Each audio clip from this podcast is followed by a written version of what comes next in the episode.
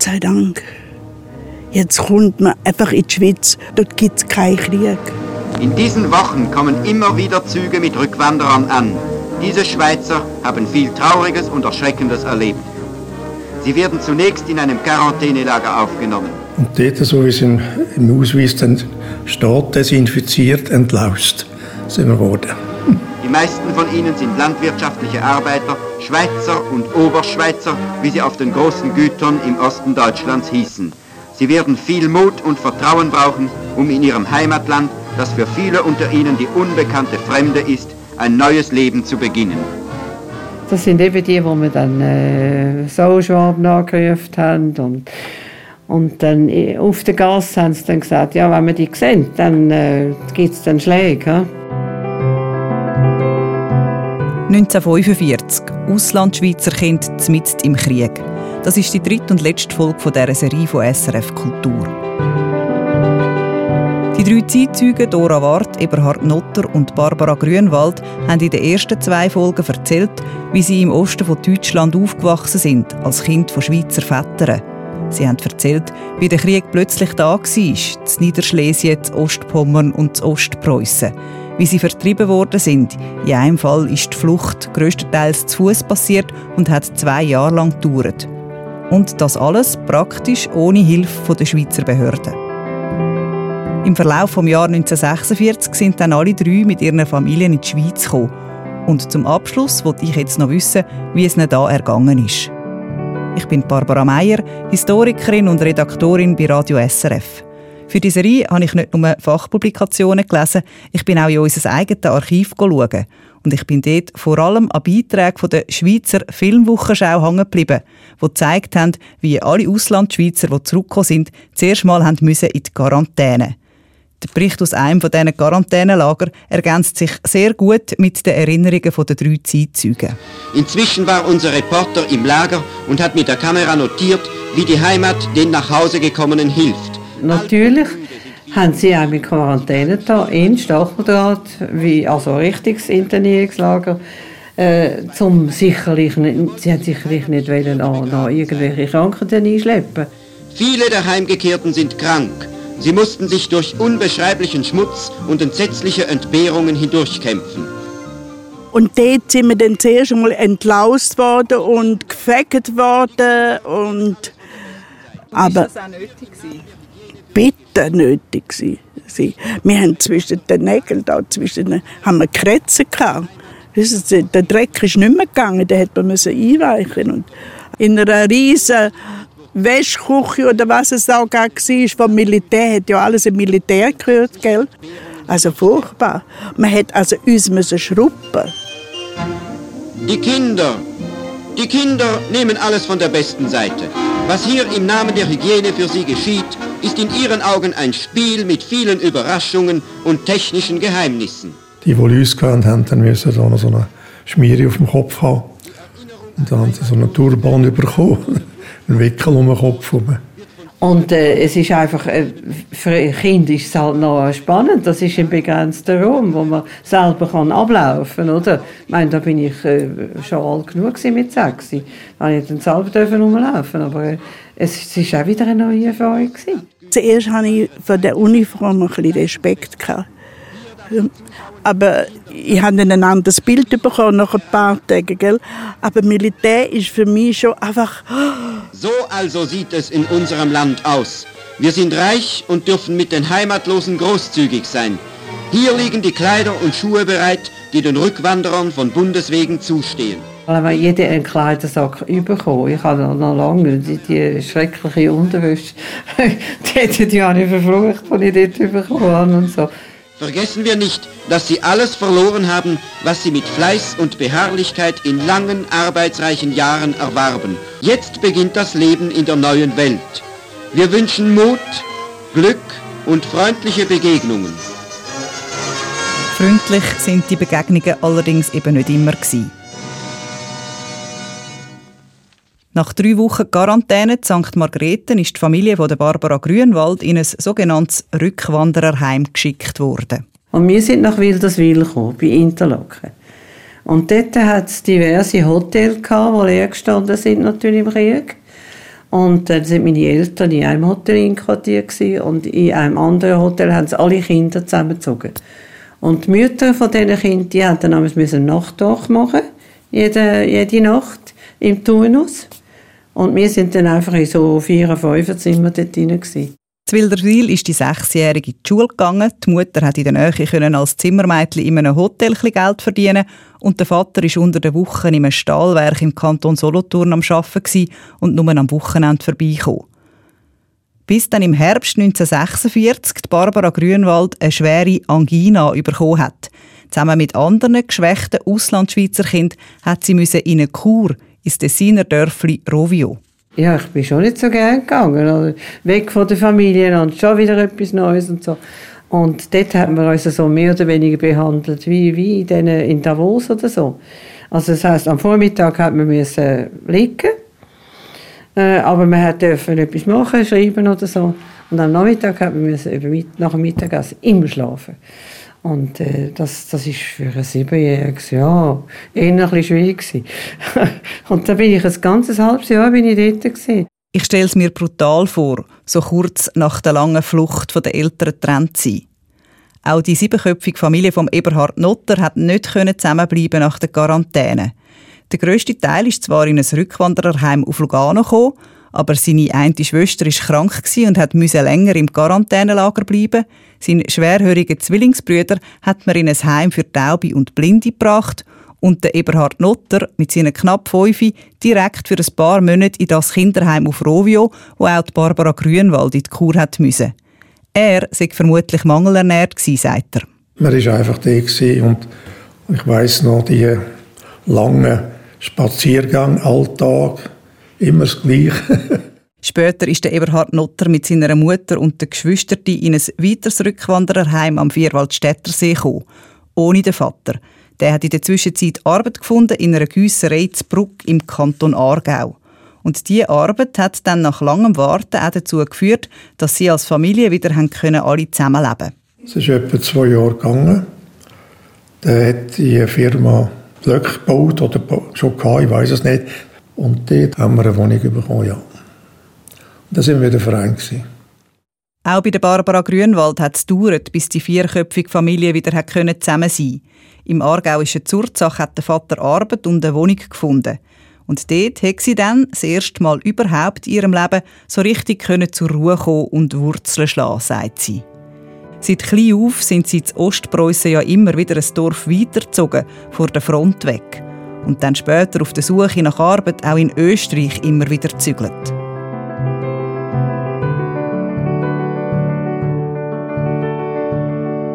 Ein Rückwandererheim, das ist der Dora Wart erspart geblieben.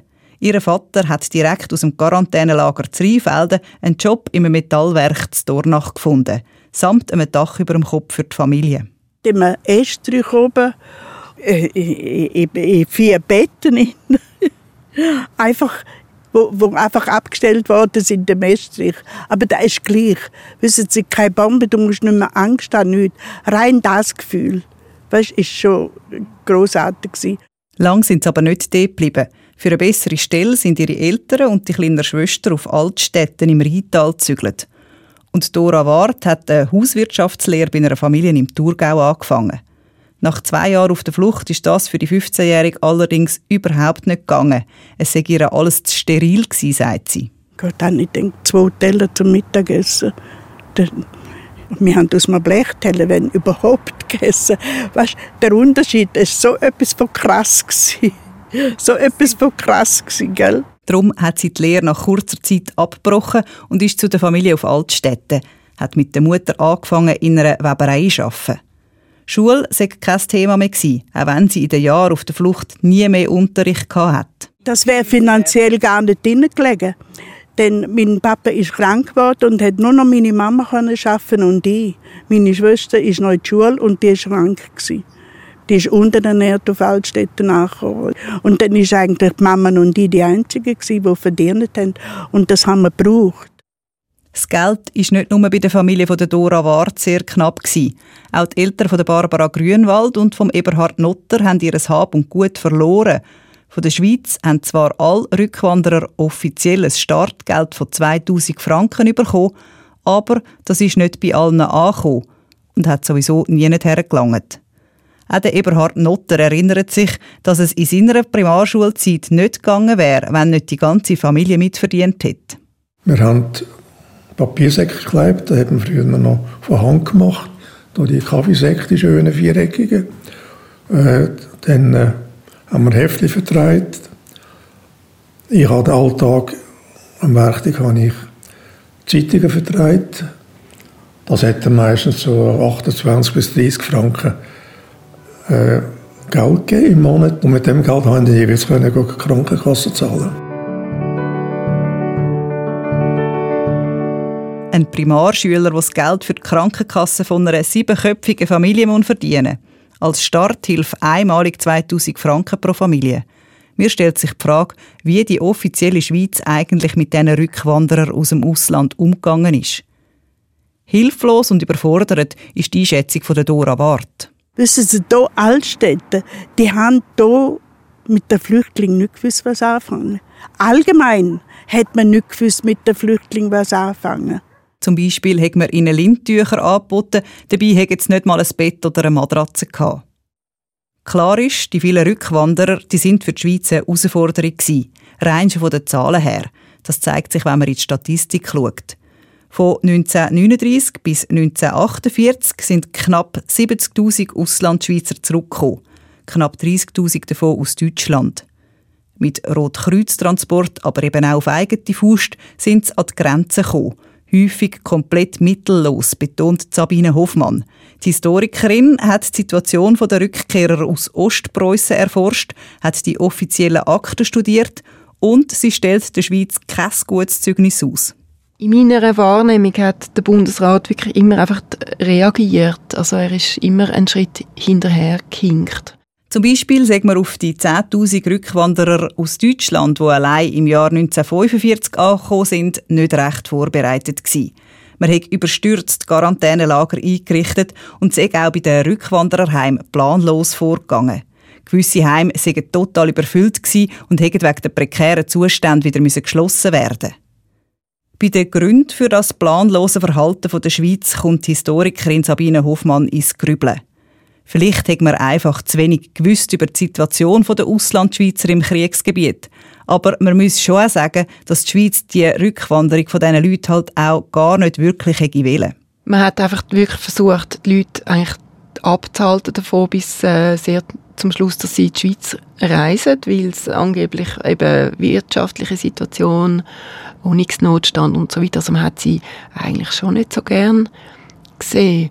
Die Rückwanderer sind ja alle befragt worden in diesen Quarantänelagern und der, der Ton ist mir einfach noch so eine Erinnerung. Ich glaube, man hat sich nicht willkommen gefühlt.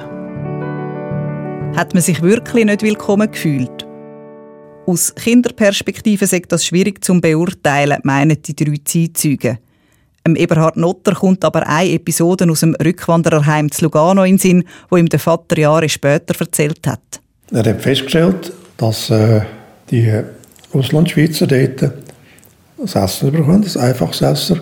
Und die Betreuer haben einen separaten Tisch gehabt und haben einfach ein besseres Essen gehabt. Und das hat ihn gestört. Dann hat er mehrmals reklamiert. Es ist nichts passiert. Und dann hat gesagt, dann sei er alleine auf Zürich zu dieser Stelle und hat gesagt, hört, nächstes Mal, wenn ich komme, haben alle das gleiche Essen. Sonst bringe ich die Eigenmäßigung um. Und, und das nächste Mal aber haben alle das gleiche Essen bekommen. Und die Mannschaft ist ausgewechselt worden. Nicht gut behandelt gefühlt haben sich viele Rückwanderer auch punkto Kriegsentschädigungen. Viele von ihnen, auch unsere drei Zeitzeugen, haben ja alles verloren, sind zum Teil vertrieben worden. Und für das haben sie eben eine Entschädigung eingefordert. Man findet nur wenig dazu in wissenschaftlichen Publikationen. Aber wie man so Entschädigungen als Schweiz von den entsprechenden Ländern könnte einfordern und wie man das Geld dann unter den Geschädigten verteilen könnte, diese Fragen haben die Schweizer Politik über Jahre beschäftigt. Am Schluss ist tatsächlich Geld geflossen. Die Familie von Eberhard Notter und die von Barbara Grünwald haben in den 60er Jahren beide noch mal ein paar tausend Franken bekommen weil man sie aus ihrem damaligen Daheim vertrieben hat. Dora Ward ist sich nicht mehr sicher. Irgendwann hat es aber plötzlich auch noch mal 2000 Franken gegeben.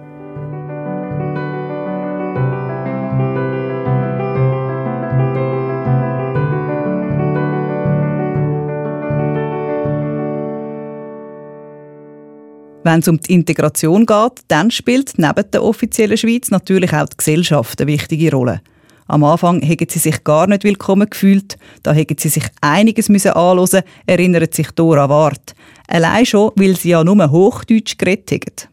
Das sind jetzt die Sauschwaben und jetzt kommen sie, gell, und jawohl, ja. Und wir Schweizer haben selber nichts, wir sind auch Arme, die haben, Männer haben auch mal ins Militär und, und dann hast du am liebsten nichts gesagt, gell. Sie haben darum einfach schnell Schweizerdeutsch gelernt und sich schust aber nicht von dem abziehen Ich bin über dem gestanden. Das ist jetzt ein bisschen hochnäsig, gell? Aber ich bin über dem gestanden und habe gedacht, die wissen ja gar nicht warum und weswegen. Weißt Und weißt, der Mensch ist schon schnell bereit zum Verurteilen. Nur weil du eine andere Sprache hast. Das geht jetzt vielleicht mit diesen Flüchtlingen auch so. Wegen der Sprache sind auch Barbara Grünwald und Eberhard Notter am Anfang aufgefallen. Sie erinnern sich an das eine oder andere Sauschwab, er gar nicht. Insgesamt sagen alle drei, sie hätten sich eigentlich schnell zurechtgefunden. Ihre Eltern dagegen hätten es schwerer gehabt. Die Dora Ward erinnert sich, dass sich ihre Mutter recht schnell eingelebt hat, aber ihr Vater hat Mühe gehabt. Ihn haben in der Schweiz die schlimmen Momente der zweijährigen Flucht wieder eingeholt. Der Papa war einfach der Mann in dem Dreck hinten, wo man immer gerufen hat. Franz, kommst du noch, kommst noch. Oder er hat dann die, die Frauen beerdigt, die gestorben sind, also beerdigt in, einfach, und ich würde sagen, der hat das nie recht verarbeitet. Er war so ein starker Mann. Gewesen. Und dann nachher, als er in die Schweiz kam, ist, ist irgendwie ein Zusammenbruch gehabt. Dazu hat es ihrem Vater zu schaffen gemacht, dass er nicht mehr auf seinem Beruf als Melker oder sonst mit Tieren arbeiten konnte, sondern einfach machen musste, was herum war. Die Arbeit machen, die herum ist, das hat auch für die Eltern der anderen beiden Zeitzeugen gegolten. Der Eberhard Notter hat an die Eingewöhnung von seinen Eltern in die Schweiz keine konkreten Erinnerungen mehr. Sie hätten vermutlich die Vergangenheit einfach verdrängt, sagt er.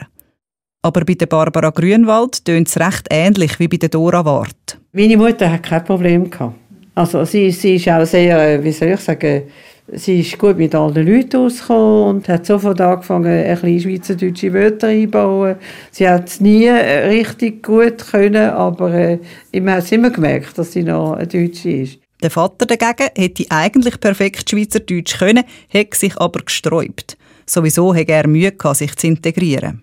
Er war schon nicht so glücklich in der Schweiz. Vor allem, weil er seinen Beruf nicht können ausüben Und er war eben einer, gewesen, äh, der sich nicht so gut hat können anpassen Und dann ist halt jemand ein bisschen abgekickt, oder?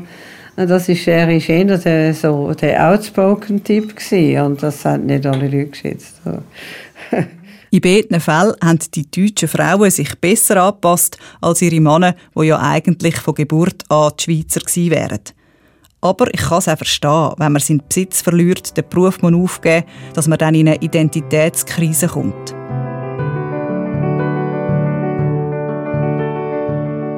Identität, das ist der Punkt, den ich als letztes noch ansprechen will. Heute fühlen sich Dora Ward, Barbara Grünwald und Eberhard Notter als Schweizer. Deutsches sagt nur noch ganz wenig auszumachen, sagen sie. Und zurück in die alte Heimat haben die beiden Frauen nie mehr wollen. Ich nicht, meine Schwester schon. Und meine Schwester ist auch gegangen mit ihrem Mann. Und die haben nicht wollen. Ich wollte mein Dorf behalten, wie es war. Nämlich, wo sie dann angekommen sind, ist alles zertrümmert, alles. Und das Bild habe ich jetzt immer haben. Meine Mutter hat dann mal gesagt, ach, das würde ich so gerne mal noch sehen. Ich habe gesagt, ja, Jetzt reden alle Leute Polnisch dort. Du kannst ein paar äh, Wörter wenigstens, aber ich kann gar nicht. Und das ist, ist mir zuwider. Ich mag eigentlich nicht.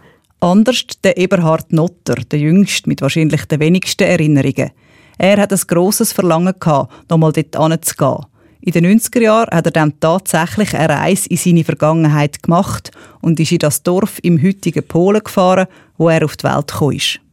Also für mich ist das ganz ein emotionaler Augenblick. Warum? Also ich kann es nicht beschreiben, das ist einfach so, wie ich jetzt heimkomme.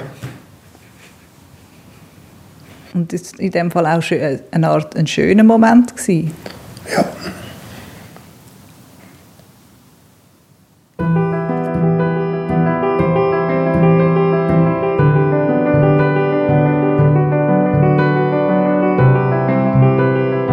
«1945, Auslandschweizer Kind mit dem Krieg». Ein Artikel über die bewegte Flucht von Dora Ward und die ganze dreiteilige Serie von SRF Kultur findet Sie auf srf.ch-1945. Dort gibt es auch Bilder von allen drei Zeitzeugen als Kind und wie sie heute aussehen. Und wenn Sie mit mir diskutieren über die Rolle der Schweiz im Zusammenhang mit diesen Rückwanderern im Zweiten Weltkrieg, dann können Sie das ebenfalls im Artikel auf srf.ch-1945 machen. Produziert haben die Serie ich, Barbara Meier. Verantwortlich ist der Oliver Meier und für die Realisation der Simon Meier.